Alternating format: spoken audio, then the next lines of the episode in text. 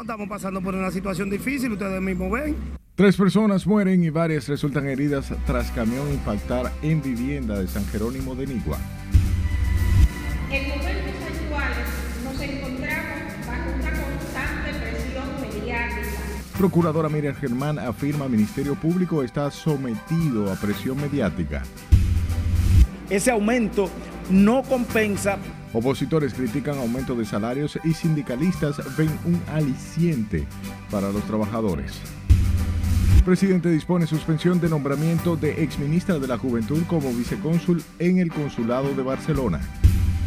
De un narcotraficante que en ese entonces era blanco de la DEA. El poder de un narco. Tras varios años de desarticular poderosa red de Figueroa Agosto, surgen interrogantes sobre el paradero. Los sectores que están más afectados. La CAST informa reducirán suministro de agua a sectores de la capital por sequía que afecta al país. Nosotros seguimos depredando nuestras áreas protegidas, nos vamos a quedar sin agua. Y cineasta José María Cabral se baña en público frente a medio ambiente por la tala y quema de árboles.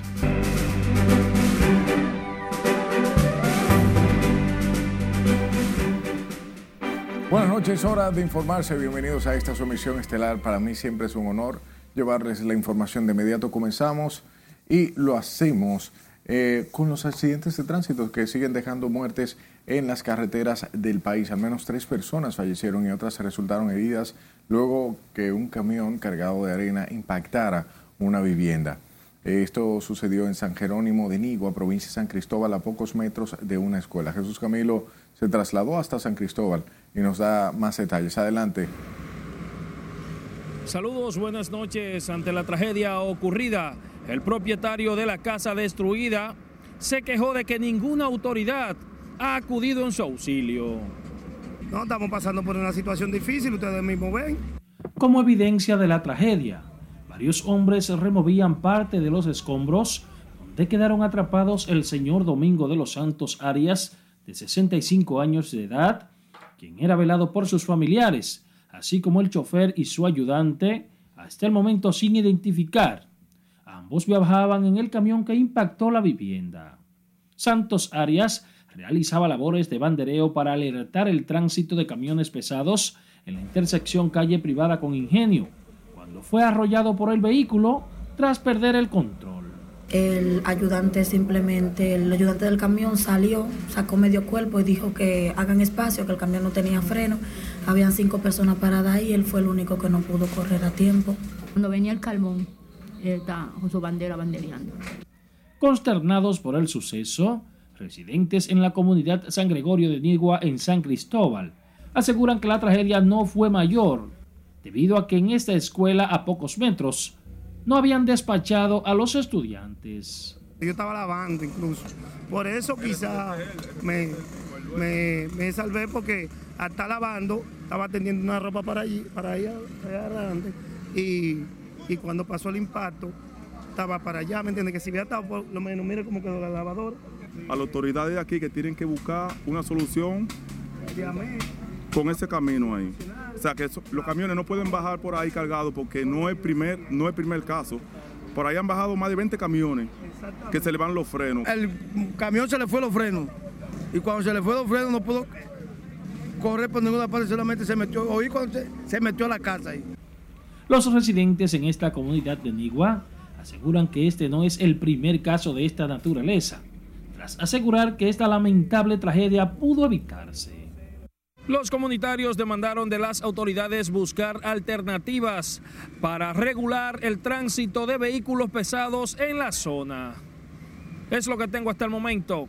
Vuelvo contigo al set de noticias. Gracias Camilo por la información. Hablemos del tribunal que ratificó la medida de un año de prisión preventiva a Franklin Nin Pérez, el chofer del autobús turístico que se accidentó en el Boulevard Turístico del Este, donde fallecieron cinco turistas y 47 resultaron heridos en Bávaro. La audiencia fue conocida en San Pedro de Macorís en contra del chofer Nin Pérez, quien seguirá en la cárcel, según el abogado de la defensa Roberto Encarnación. El implicado guarda prisiones en el Centro de Corrección y Rehabilitación Anamuya, en la provincia de La Altagracia. Hablamos del Instituto de Tránsito y Transporte, Intrant, quienes informaron que durante la Semana Santa no podrán transitar vehículos de carga en todo el territorio nacional. La decisión incluye los camiones de una sola cola, que forma parte de las medidas de seguridad vial adoptadas con el motivo del asueto que comienza. La institución agregó que dichos vehículos necesitarán permisos de circulación para esas fechas y que deben realizar la solicitud a partir de este jueves hasta el martes 4 de abril a las 3 de la tarde. Hablemos de la Procuradora General Miriam Germán, que invitó al Ministerio Público a tener en cuenta que su función no es solo acusar, sino también absorber cuando no existan pruebas al determinar que los fiscales no son verdugos de la ley. Detalles con Nelson Mateo.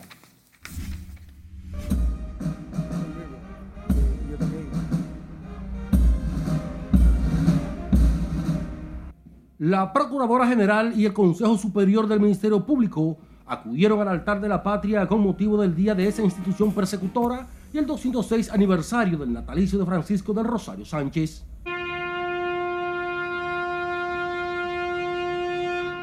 Al encabezar los actos conmemorativos del Día Nacional del Ministerio Público, Germán Brito dijo además que el protagonismo que se le reconoce a la persecución del delito solo se sostiene sobre la base de un accionar íntegro, imparcial y objetivo. En momentos actuales nos encontramos bajo una constante presión mediática para la resolución de los casos en curso. Entendemos que es un clamor que responde a los altos niveles de frustración acumulada, producto de la impunidad que ha imperado. La ofrenda floral de la plana mayor de la Procuraduría coincide con el cierre de los actos del mes de la patria y el 206 aniversario del nacimiento del patricio Francisco del Rosario Sánchez.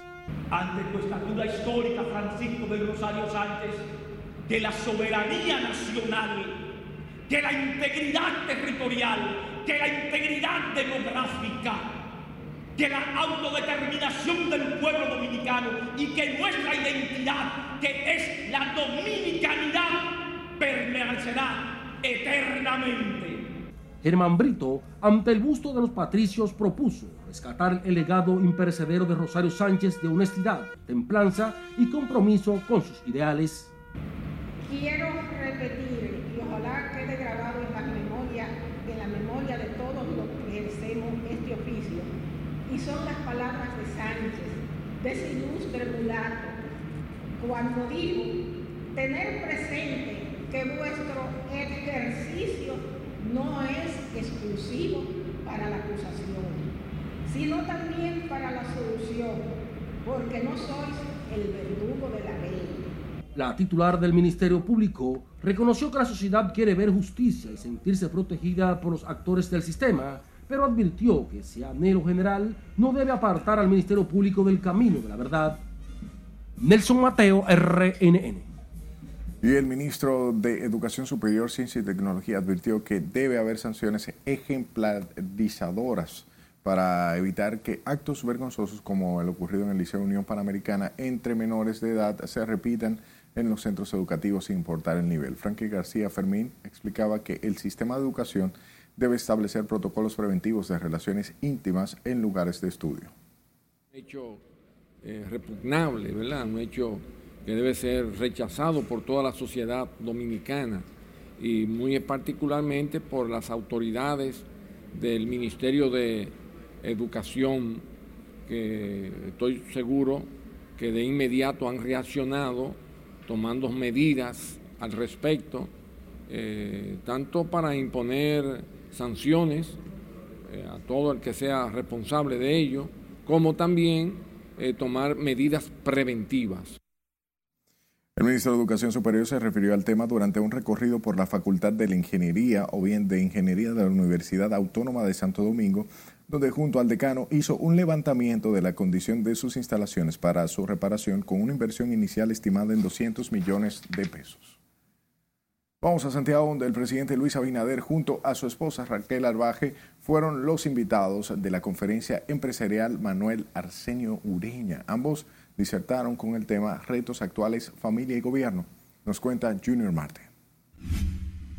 Tratar de acelerar los permisos, obviamente. cumpliendo los requisitos. Durante la actividad que se realiza todos los años, el presidente Luis Abinader abordó varios temas de interés, entre los que enfatizó la necesidad del gobierno de captar más recursos en busca de mejorar su desempeño. Para dedicarlo principalmente a tres áreas. Seguridad ciudadana, en salud y también el saneamiento de nuestras finanzas públicas, en la sostenibilidad de nuestras finanzas públicas.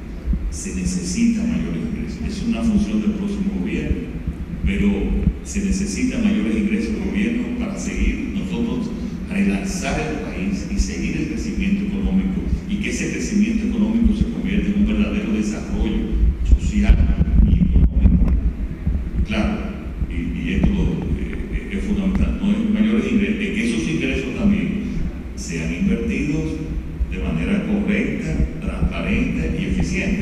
La pareja presidencial también abordó el tema familiar y lo que esto representa desde el Estado. Esas vacaciones, con su, donde quiera que sea, en, el país, donde fuese, pero ese espacio con la familia, de compartir, de invitar a los abuelos para que estén con sus nietos, eso es fundamental. de buscar esa privacidad y a la vez poder ser tú frente a todos, muchas personas en el ámbito político que podrían no pensar igual que tú, El mandatario junto a su esposa definió además la línea del gobierno para facilitar los procesos burocráticos, pero asimismo velar por la transparencia del Estado dominicano. Y todo eso en base, en base a mi experiencia en el sector privado, de eh, lo limitante que es esa burocracia. Igualmente abordó el tema de la reforma a la Policía Nacional e instó a la sociedad a que se empodere. que las continúe, obviamente que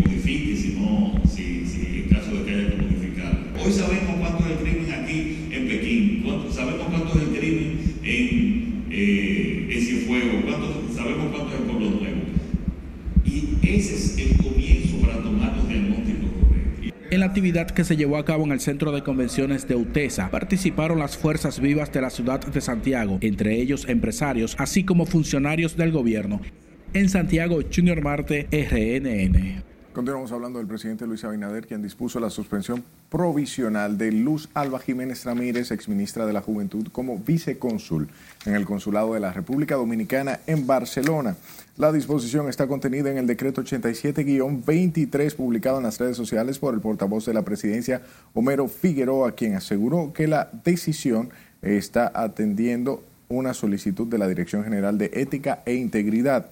En esa misma publicación, el vocero gubernamental enseñó la carta redactada por la directora de Ética, Milagros Ortiz Bosch, quien en la misma indica que la exfuncionaria debe ser suspendida hasta tanto el Ministerio Público culmine sus investigaciones. Recuerde que puede mantenerse informado a través de nuestra página web rnn.com.do, al igual que la red de su preferencia. Solo debe de buscar este usuario, arroba noticias rnn. Sus denuncias a nuestro número de WhatsApp 849-268-5705 y escúchenos en podcast. Estamos en Spotify, Apple Podcasts y Google Podcasts como Noticias RNN. Una obra eh, modelo para todo el país. Es tiempo de nuestro primer corte de la noche. Al volver, autoridades supervisan trabajos de saneamiento de vertedero en Dajabón y entregan camión a productores de arroz. por la posible comisión de los delitos Además, aunque no presentan pruebas, continúan las denuncias de compras de alcalde. Reitero, frente a un caso de criminalidad Y no se pierda la segunda entrega del reportaje El Poder de un Narco. Figueroa Agosto y su red de narcotráfico a cargo de nuestra compañera Scarlett Guichardo. Ya regresamos.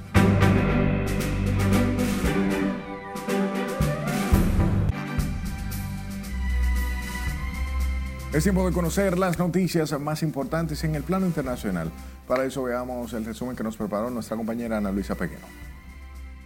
Iniciamos este resumen internacional con que la República Dominicana fue el tercer país de América Central donde se incautaron más toneladas de cocaína en el año 2021, después de las restricciones por la pandemia del COVID-19, según un informe presentado este jueves en Viena por la Junta Internacional de Fiscalización de Tupefacientes. Según un informe presentado este jueves en Viena por la Junta Internacional de Fiscalización de Estupefacientes, detalló que Panamá intervino 117 toneladas de cocaína, Costa Rica 44 y República Dominicana 19 mil toneladas. Continuamos en Perú. El juez supremo peruano Juan Carlos Shecley impuso este jueves 36 meses de prisión preventiva para el expresidente Pedro Castillo, quien ya se encuentra en prisión por su fallido autogolpe de Estado, mientras es investigado por un caso de corrupción. Durante una audiencia virtual, Shecley dijo que la medida era idónea porque no se trata de un juicio común, sino uno que reviste alta peligrosidad. Explicó que el exmandatario ha incurrido en obstaculización de la justicia mediante amenazas a testigos que ha llegado incluso a la misma fiscal general, Patricia Benavides. Continuamos en Estados Unidos. Y es que China y Estados Unidos pensaron que tenían para mejorar las relaciones una ventana que ahora parece haberse cerrado. Semanas después de que Estados Unidos descubriera un presunto globo chino de espionaje, las tensiones que habían disminuido volvieron a dispararse, con pocas señales de que alguna de las dos partes esté lista para volver a intentar hacer las paces. El secretario general de la Organización de los Estados Americanos realizó 34 viajes de trabajo con una empleada con la que mantuvo una prolongada relación íntima, según registros de viajes descubiertos por un medio de comunicación internacional. Esto se conoce mientras se espera que una investigación externa concluya este mes para determinar si el romance de Luis Almagro con una empleada mexicana de la OEA, dos décadas menor que él, violó el código de ética del grupo con la sede en Washington. Continuamos en México. El cartel del Golfo entregó a cinco hombres a los que identificó como presuntos miembros y responsables del secuestro de cuatro estadounidenses y el asesinato de dos de ellos, además de una mexicana, en la fronteriza Ciudad de México de Matamoros, Tamaulipas. Según informaron medios locales este jueves, los cinco supuestos delincuentes aparecieron junto a una nota firmada por el grupo Escorpión del Cartel del Golfo, en el que la organización criminal condena los hechos y se disculpa con la sociedad por la muerte de dos estadounidenses y de una mexicana de 33 años, víctima de una bala perdida en el momento del secuestro. Los cerebros son redes de neuronas interconectadas y todos los cerebros de todas las especies tienen que realizar comportamientos complejos como navegar por su entorno, elegir comida o escapar de depredadores. Ahora, un equipo científico ha conseguido completar el primer mapa cerebral de un insecto. Esta representación del cableado neuronal del cerebro de una larva de mosca de vinagre es, según sus responsables, un logro histórico para la neurociencia que acerca a los científicos a la verdadera comprensión del mecanismo del pensamiento abre la puerta a futuras investigaciones sobre el cerebro e inspirará nuevas arquitecturas de aprendizaje automático. En las internacionales, Ana Luisa Peguero, RNN. Retornamos con informaciones locales. Entidades patrióticas favorecieron este jueves la decisión del gobierno de crear comisiones que visitarán Estados Unidos y Europa para llevar ante los organismos internacionales una ofensiva agresiva diplomática por la crisis en Haití que afecta a República Dominicana. Con más detalles, Laura Lamar. La comisión estuvo integrada por Paino Enríquez, director nacional de Fideicomiso Público Privado en el área de residuos sólidos, y John Grullón del Ministerio de Medio Ambiente, quienes supervisaron los trabajos en el vertedero de Dajabón. En estos momentos se trabaja para construir la balanza para pesar los camiones de basura, las trincheras para depositar residuos y una laguna para líquido que generen los residuos. Esto es una obra eh, modelo para todo el país.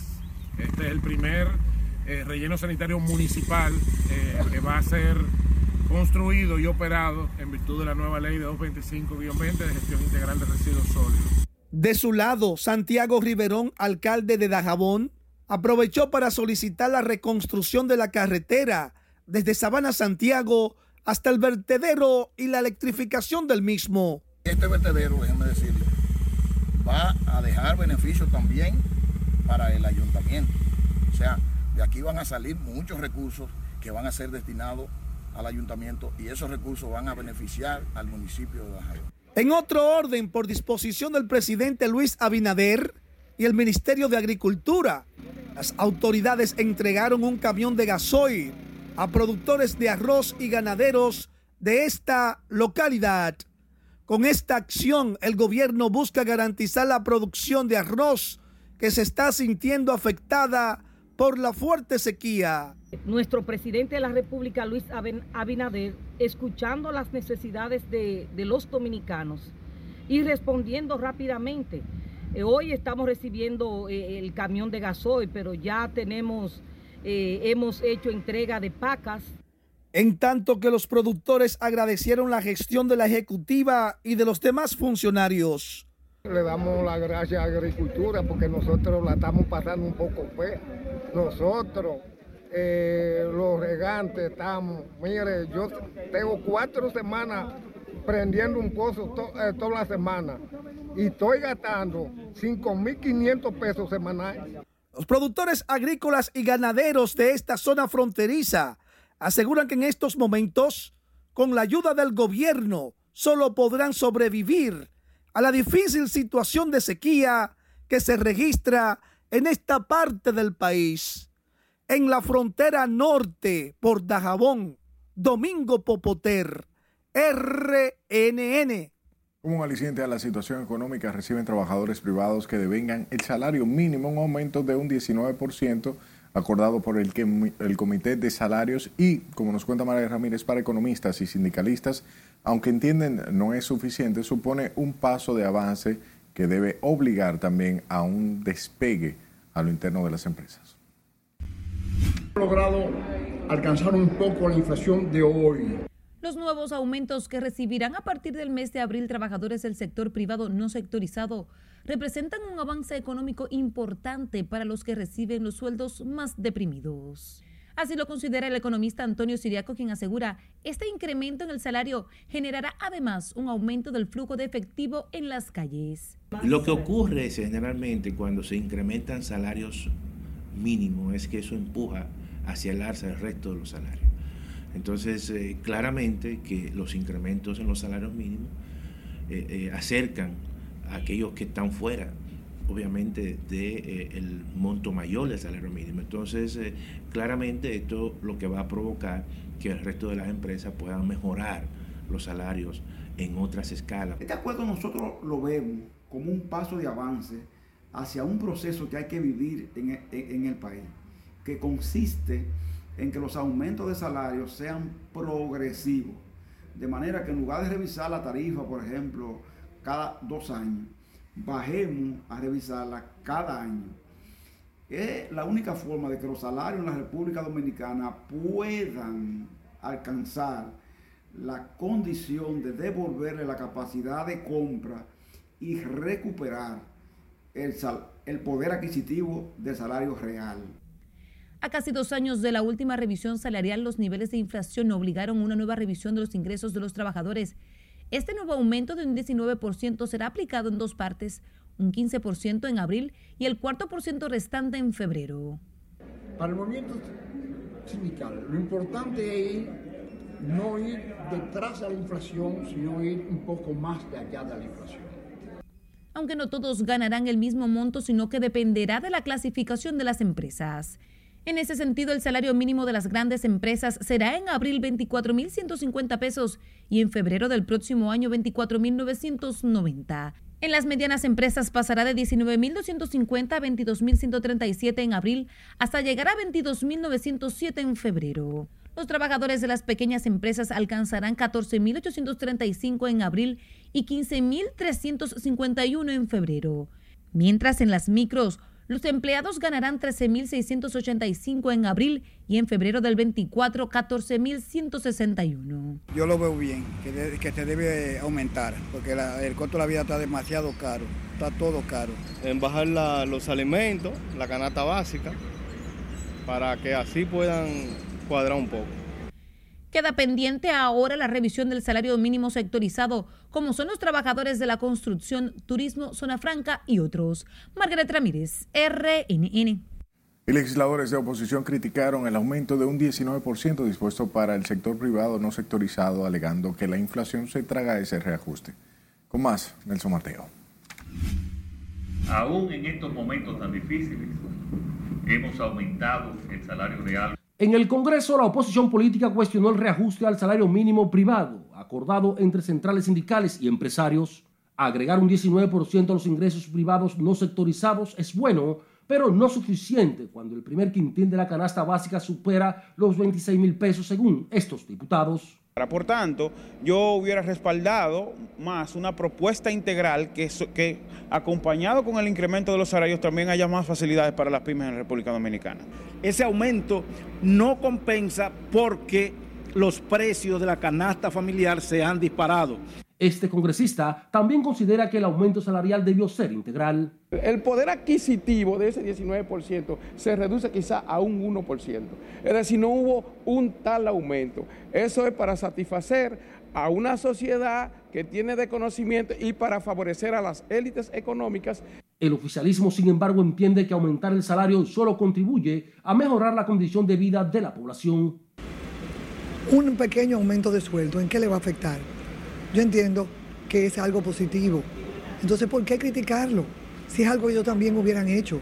Entonces, yo no entiendo cuál es la forma de manejarse de la oposición porque todo lo critican. En nada se quieren involucrar. No quieren asumir una responsabilidad.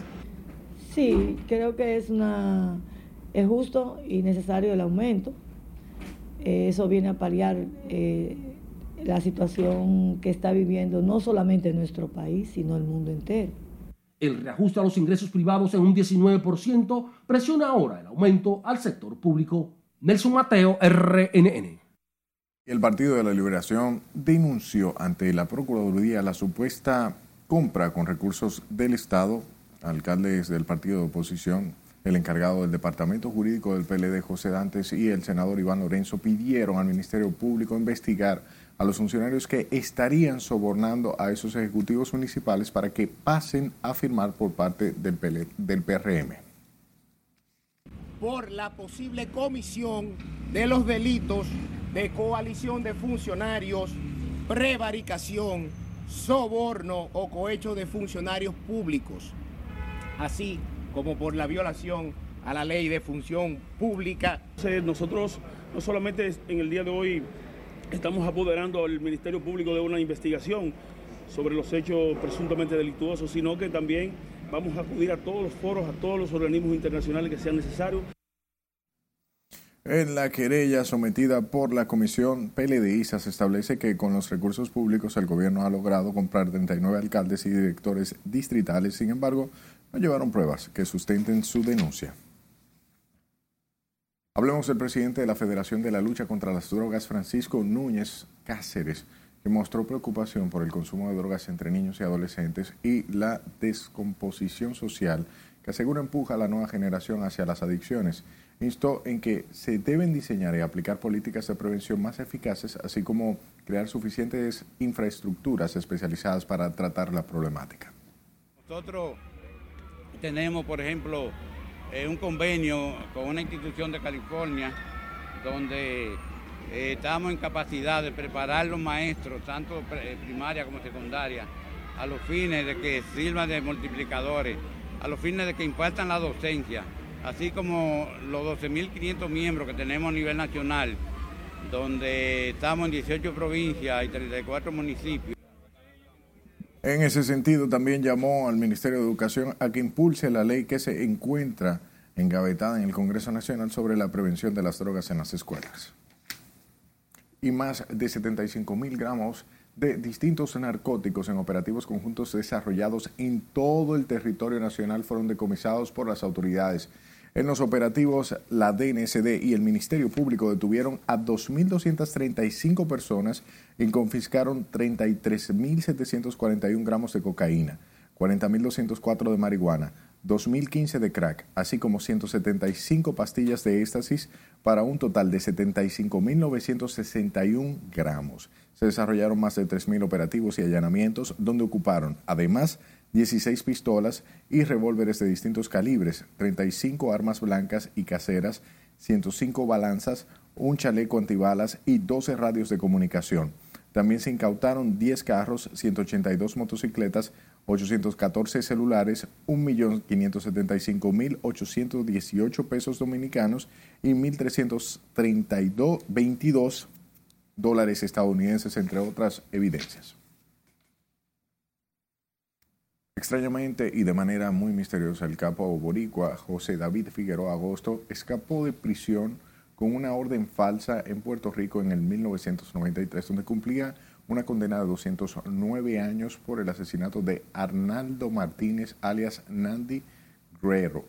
Luego de su espectacular escape, el narcotraficante se estableció en la República Dominicana, donde, en complicidad con muchos sectores del país, operó por más de 10 años una poderosa estructura de narcotráfico, lavado de activos y sicariato.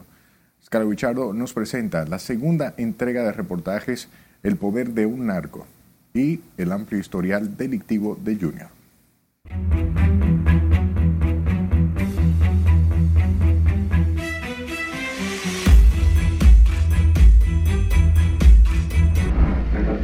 El cabecilla de una de las redes más poderosas del narcotráfico que operaba en el Caribe tenía en República Dominicana y Puerto Rico una organización que traficaba grandes volúmenes de cocaína, hasta que su imperio fue desarticulado cuando las autoridades descubrieron que se encontraba en el territorio dominicano. Que ha ido a 8, o 10 actividades políticas y que compraba entre 5 a 10 boletos para de este modo ganar acceso a los políticos poder asegurar que aprobará la anulación de la convicción y sentencia de violadores. Tras una intensa búsqueda que duró varios años, organismos investigativos de Estados Unidos y Puerto Rico alertaron a las autoridades dominicanas de que el entonces fugitivo estaba en el país, quien se mostró incluso desafiante ante los operativos que se desarrollaron a todo lo largo de la isla. Tan pronto llega a Santo Domingo, se integra a la banda de un narcotraficante que en ese entonces era blanco de la DEA, tanto en República Dominicana como aquí en Puerto Rico. Se trata de Wilfredo Rodríguez, Wilfredo, perdón, Wilfredo Andújar Guzmán. Una vez desarticulada la poderosa red criminal de Figueroa Agosto, conocido también como Junior Cápsula, fueron apresadas varias personas que fungían como testaferros del organigrama criminal que éste lideraba. Bueno, de este interrogatorio, la señora Juana Bellé nos dice que a quien le vendió fue al señor Ramón Sánchez por unos intermediarios, que resultó ser el mismo eh, Cristian Almonte, el mismo Figueroa Agosto, Felipe de la Rosa. Que todos conocíamos a Cristian Almonte, ya lo dijo claro. ¿Y es cierto eso?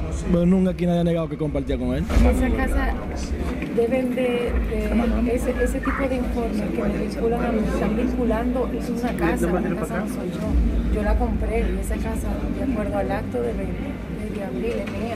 Entre ellos se destacan Sobeida Félix Morel, quien era pareja sentimental del peligroso narcotraficante y a quien decomisaron 4.6 millones de dólares en un vehículo de su propiedad el mismo día que Figueroa Agosto escapó de una persecución que le daban unidades de la DNCD en la avenida 27 de febrero. Estamos, reitero, frente a un caso de criminalidad compleja. Un caso que requiere de mucha inteligencia. Luego huyó a Puerto Rico, donde finalmente fue capturado. La agencia de ley orden no solamente en Puerto Rico, pero sino en el extranjero sabemos que los tentáculos del señor Figueroa pues, son, son largos. Eh, pero felicito a los agentes, a, las naciones federales, igual que los agentes del, del FBI, que trabajaron día y noche por meses y meses eh, hasta que lograron un sábado por la mañana la captura de, de Cápsula. Eh, para esas personas que dudaron y acusaron al gobierno de Estados Unidos de haciendo lo suficiente para capturar a, a Figueroa. Después de que escapara a Puerto Rico junto al capo, en julio del 2010, Sobeida se entregó a las autoridades y tras declararse culpable de complicidad en la red de lavado de activos, fue sentenciada a una pena de cinco años de cárcel en septiembre del año 2011. Las medidas de seguridad que se han tomado frente a Soveda son garantizarle su tranquilidad, su habitabilidad, su integridad física y su vida en el centro de corrección y en todos los movimientos de traslado que se hagan con ella. Culpable de los crímenes de asociación de malhechores para el lavado de activos y uso de documentos falsos. Otra imputada fue Lady Yadira Nim Batista, ex esposa de Figueroa Agosto, quien cumplió dos años y seis meses de prisión en la cárcel Najayo Mujeres tras una condena por lavado de activos y falsificación de documentos. Por sus vínculos con la red, las autoridades incautaron a Eddie Brito un título de propiedad y un acto de venta de una lujosa residencia en Arroyo Hondo. Este tenía también un acto de venta de una lujosa residencia que adquirió por 850 mil dólares y fue sentenciado a cinco años de prisión. Además, fue condenada a 15 años de prisión en primera instancia María Elvira Peláez Frapier, a quien incautaron cuatro mansiones en exclusivos sectores de la capital. Pues cuando me reuní con él, él me solicitó que comprara una compañía de carpeta. Una de esas residencias ubicada en Arroyo Hondo tenía un pasadizo secreto construido para que el capo lograra escapar. La mujer figuraba entre las personas que recibían dinero de Figueroa Agosto y fungió como testaferra para ocultar la identidad del verdadero comprador de la residencia. No entiendo que sea nada ilegal ese tipo de documento en ese tipo de compañía. Otros sentenciados fueron Sami Daware, Ivanomish Smester Ginebra y Juan José Fernández Ibarra. Claro, Figueroa Agosto que daba el dinero para comprar unos carros porque él se entrocaba unos carros. Él quiere ponerlo como que yo trabajaba para Figueroa Agosto, como que yo le estaba lavando el dinero a Figueroa Agosto. Que todavía yo, yo, yo, que tengo dos dedos de frente, tengo inteligencia, soy comerciante y vivo del medio, no veo el lavado, ni lo voy a ver tampoco, aunque me pongan la palabra lavado por comprar y vender un vehículo a una persona que yo no sabía que estaba delinqueando. En tanto, Madeline Bernard, viuda del ex coronel José Amado González, fue condenada a cinco años de prisión suspensiva. En julio del 2010, el hombre que en múltiples ocasiones falsificó su identidad y cambió de rostro para escapar de la justicia, fue arrestado en Puerto Rico tras huir de las autoridades dominicanas y burló en varias ocasiones la persecución judicial. En el 2012, Figueroa Agosto se declaró culpable de liderar una organización que traficaba miles de kilos de cocaína entre Puerto Rico, Nueva York, Venezuela y Dominicana. Años más tarde, el cabecilla de la red fue liberado tras cumplir 10 años en prisión por narcotráfico, sin que hasta la fecha se conozca cuál es su paradero. Inclusive muchos mantienen la interrogante de si José David Figueroa Agosto puede estar en territorio dominicano es Carelet Guillardo, RNN.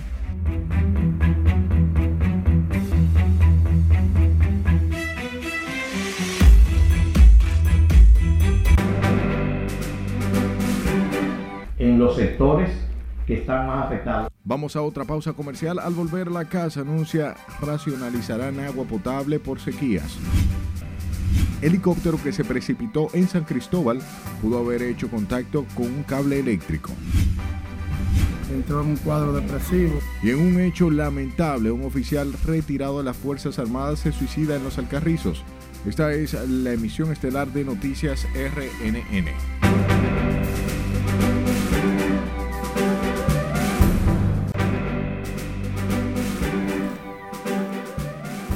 La ausencia de las lluvias en las cuencas que llenan los principales acueductos que suplen agua a la capital ha obligado a la Corporación de Alcantarillados de Santo Domingo a establecer un plan de racionalización del líquido. El ingeniero Luis Salcedo del área de operaciones de la CAS anunció que esa institución ha decidido reprogramar los días en que se distribuye el agua. Desde antes ya del periodo de sequía, la calle trabajando de manera intensa en el equipamiento de pozos en los sectores que están más afectados. En este, se está trabajando y se tiene proyectado construir eh, otros pozos también en, sectores eh, más vulnerables. La Corporación de Agua y Alcantarillado de Santo Domingo informó que la producción diaria de agua pasó de ser 442.56 millones de galones por día en enero de 2023 a 369.8 millones de galones en la actualidad, lo que significa una disminución de 73.48 millones de galones. el anuncio de la Corporación del Acueducto y Alcantarillado de Santo Domingo, CAST, que debido a la sequía que registra el país se verán en la obligación de racionalizar el agua, ha comenzado a surtir efectos en barrios de la parte alta de la capital. Con más detalles, Juan Francisco Herrera porque la población necesita más agua, agua limpia para la salud del pueblo y de Villa Francisca. Los residentes del sector de Villa Francisca que por décadas han sufrido problemas de abastecimiento de agua potable se quejan porque no llega el líquido con frecuencia. Ahora se agrava más la situación luego de que la CAS anunciara que reprogramarán la disponibilidad de agua potable. Hubo esa sequía porque no llegó agua, estaba sequecita y porque la mandaron. Sí. ¿Se dificulta cuando, cuando no hay agua ustedes? Pues claro que se dificulta. ¿Por qué? Por la razón de que como por aquí no hay llave, lo que hay es esa cisterna y hay que hacer problema con el mundo. Este joven asegura que tiene una semana sin recibir el agua, lo que le complica para realizar las necesidades básicas. Tengo los tanques vacíos allá atrás, esa gente está abusando. Hay que hacer algo. ¿Cuál es el día ¿Qué día llega el agua? Pues nosotros, te- nosotros tenemos como más de dos semanas sin agua.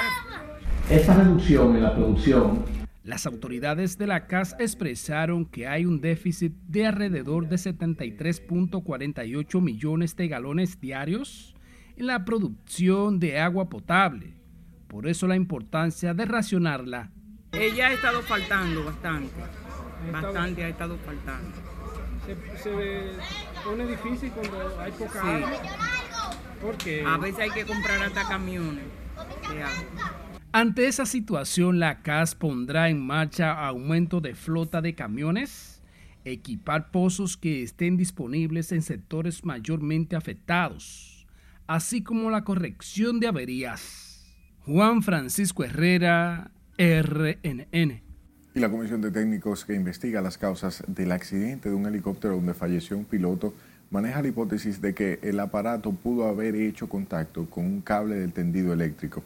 El aparato había despegado del aeropuerto Isabela Joaquín Balaguer con un plan de vuelo hacia Puerto Príncipe, accidentándose en una zona montañosa que divide a las comunidades de Los Naranjos y Los Cacaos de la provincia San Cristóbal.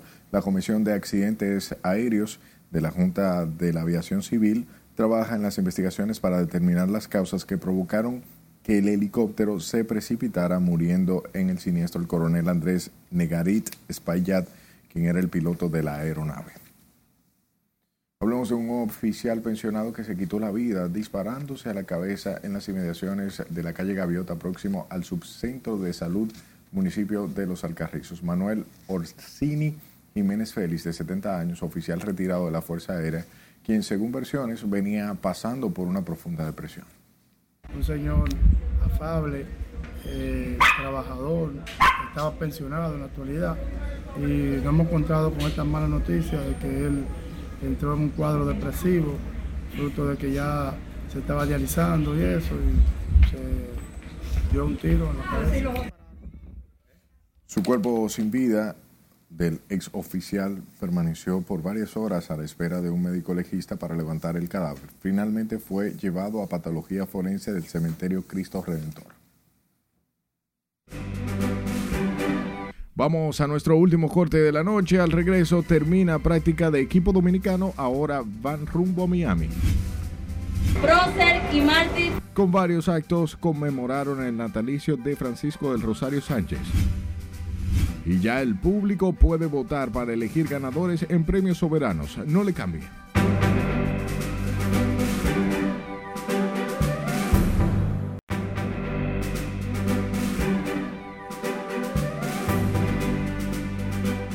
Muy buenas noches. Iniciamos escuchando a Ronnie Linares, manager de la República Dominicana, luego del partido de exhibición número 2 contra los mellizos de Minnesota. República Dominicana perdió 2 por 1. ¿Qué dice Ronnie? No, buen juego. Buen juego. Ellos picharon bien, eh, los muchachos jugaron bien. Eh, un inning ahí donde Abreu tuvo un poquito de descontrol y la jugada de Wander, la bola se le levantó, pero todo bien. Eh, yo creo que eh, logramos el cometido, que fue que todo el mundo tirara, que todo el mundo saliera de aquí sano. Tuvimos un poquito de problema temprano, que Ketel llegó con un poquito de, de problemas estomacales, por eso no estaba disponible, un día libre para Manny. Eh, nada, nada, nada que no habíamos pensado antes. Eh, y los muchachos jugaron bien. No, no, no, increíble. O sea, Johnny empezó un poquito guay, estaba un poquito guay, encontró la zona, hizo, hizo lo que Johnny hace. Eh, indujo doble play, rola, estuvo bajo control durante todo el juego, tiró los picheos que nosotros pensamos que iba a tirar y nos dio los tres, outs, nos dio los tres innings que nosotros. Sí, se mantiene el mismo plan. Eh, esperemos mañana llegar a la práctica, entonces después decidir lo del line. La República Dominicana terminó su estadía en Fort Myers y se preparó Raudy Veloz para dirigirse a Miami, donde este viernes, desde tempranas horas de la mañana, estarán alistándose para las primeras prácticas en el Loan Depot Park, la casa de los Marlins de Miami, donde el sábado, luego del lanzamiento de la primera bola de nuestro presidente Luis Abinader, la República Dominicana enfrentará a Martín Pérez y Venezuela contra el Zion de los Marlins, Sandy Alcántara. Pero no es solo chercha, no es solo alegría. Los muchachos también se encomiendan a Dios y piden por la salud de cada uno de los seleccionados y de los suyos. Jamer Candelario es el pastor y pidió por la salud de Vladimir, de Harling García, de Ketel Marte y de todos, de todos. Aplausos para Jamer Candelario. El INEFI anuncia 10 polideportivos, 500 canchas de baloncesto y voleibol remozadas o el remozamiento para este año 2023. Y su director ejecutivo, Alberto Rodríguez, dice que para el mes de noviembre estará en Barahona los décimos Juegos Nacionales Escolares, que es la panacea con el lema Deportes más Educación, la fórmula ganadora. Aplausos para Alberto Rodríguez, que le va a llevar a varios planteles educativos el Clásico Mundial. Para que cojan ahí el recreo para ver el Clásico. Muy bien. Mientras tanto, Miderec llevó a la activista social Virtudes Álvarez para resaltar en una disertación el papel, el rol de las mujeres en la sociedad y, lógicamente, en el deporte. Aplausos para Miderec en esta iniciativa celebrando el Día Internacional de la Mujer.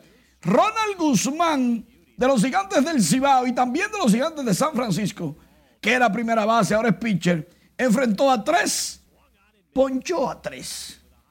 Ronald, que parece que no surtió efecto bateando, no parece no, es lógico. Ahora es pitcher y no le topan a él. Félix Fermín será el manager de los Mochis, el equipo de la Liga Mexicana de Verano. Cañeros de los Mochis, que son los campeones, llevan al dominicano Félix Fermín como su estratega. Y la Asociación de Cronistas Deportivos de Santo Domingo celebra su aniversario número 94 y el presidente Américo Celado, que presidió la actividad, estuvo ponderando todos los aportes del periodista deportivo con el pasar de los años, son 94 años. Allí también se firmó con Producciones Apolo una alianza estratégica para regentear la ACD, el pelotero estrella de la semana. El premio o la premiación de la crónica deportiva, la de verdad. Mientras que se reconoció la militancia de Julio Andrés López, tiene 60 años como cronista deportivo. Dicho sea de paso, Julito Andrés López fue quien le dijo al profesor Juan Bosch, al estadio de San Pedro de Macorís hay que ponerle Tetelo Vargas. Y el profesor le hizo caso y hasta ahora se llama Tetelo Vargas. Muy bien.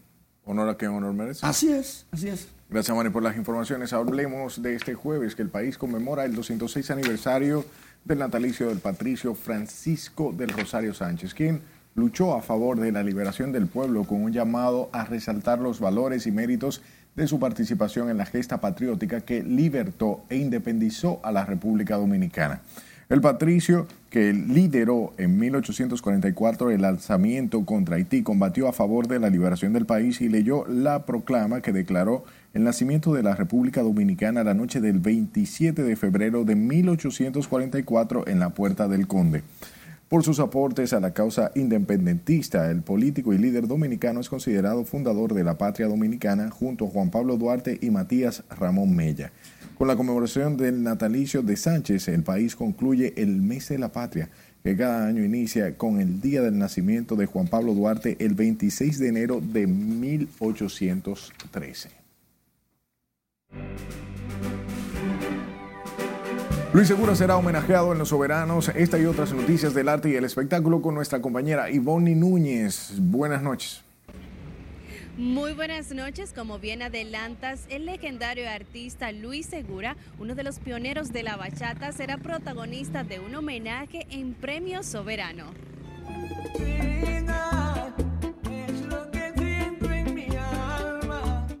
Galardonado en 2010 con un soberano al mérito, Segura vuelve a tener un motivo importante para celebrar los logros que aún continúan cosechando en su carrera artística. El añoñaíto se prepara para cantar esas inolvidables bachatas con las que se ganó el aplauso del público y el reconocimiento de la crítica especializada. Continuando en la misma línea de las premiaciones, Acroarte comunicó hoy que el público ya puede realizar las votaciones por sus artistas nominados preferidos a través de la web oficial premiossoberanos.com. Toda la guía para acceder que se logra mediante una cuenta personal de Facebook está detallada en sus redes sociales. Si nosotros seguimos depredando nuestras áreas protegidas, nos vamos a quedar sin agua. El cineasta José María Cabral llamó la atención sobre la quema y tala de árboles en los parques naturales dominicanos, dándose un baño frente al Ministerio de Medio Ambiente. Como puede verse en un video colgado en su perfil de Instagram, Cabral vacía sobre su cabeza parte del contenido de un botellón de agua y se frota el cuerpo con una esponja enjabonada. No hay nada gratis. Nada. La película Dani 45, El terror de la victoria, basada en hechos reales sobre la historia del temido recluso de los años 90 que se convirtió en el control de este recinto penitenciario, llegará a las salas de cine a partir del 20 de abril.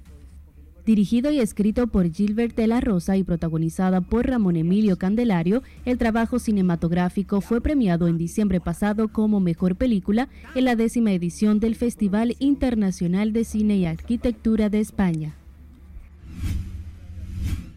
Bellavisión Auto, concesionario exclusivo de la marca GAC Motors en el país, dio a conocer al mercado dominicano que cuenta con la autorización para vender sus modelos automovilísticos localmente, incluyendo las nuevas unidades GS4, GS3 Power y GS8.